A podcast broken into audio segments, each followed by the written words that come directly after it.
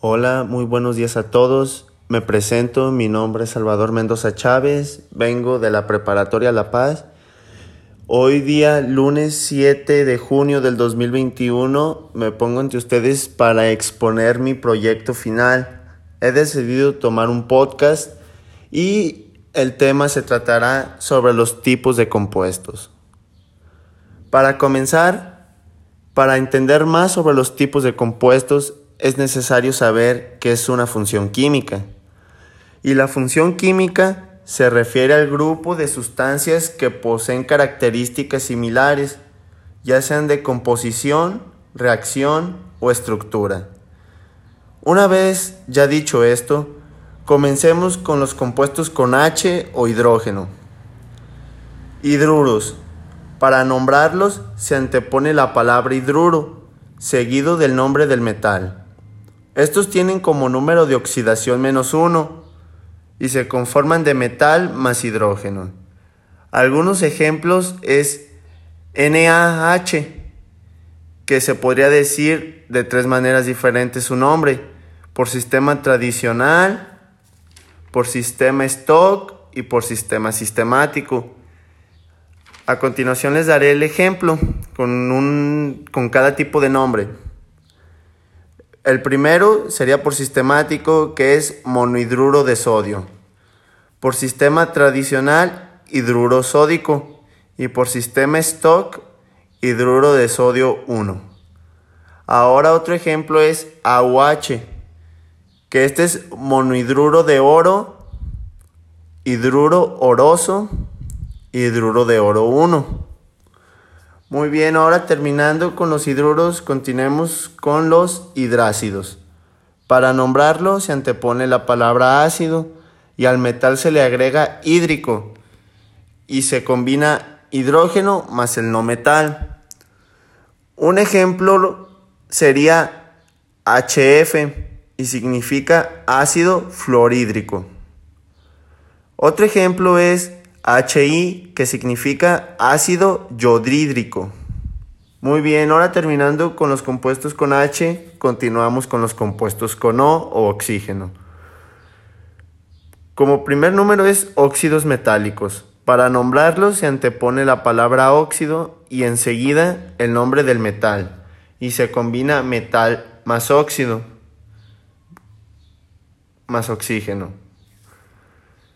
Como primer ejemplo es Na2O y este se llama monóxido de disodio, óxido sódico, óxido de sodio 1. Y otro ejemplo es CuO y se llama monóxido de cobre, óxido cúprico y óxido de cobre 2. Estos serían los óxidos metálicos y los óxidos no metálicos para nombrarlo se antepone la palabra óxido y enseguida el no metal. Y este se va por el no metal más oxígeno. Y algunos ejemplos serían BR2 o 3 que se llama trianhídrido de dibromo, anhídrido bromoso, anhídrido de bromo 3. Otro dato de estos óxidos no metálicos es que se les conoce con la palabra anhídrido. Una vez terminando los compuestos con oxígeno, continuamos con los compuestos con H y O, que significan hidrógeno y oxígeno. Para comenzar, los hidróxidos.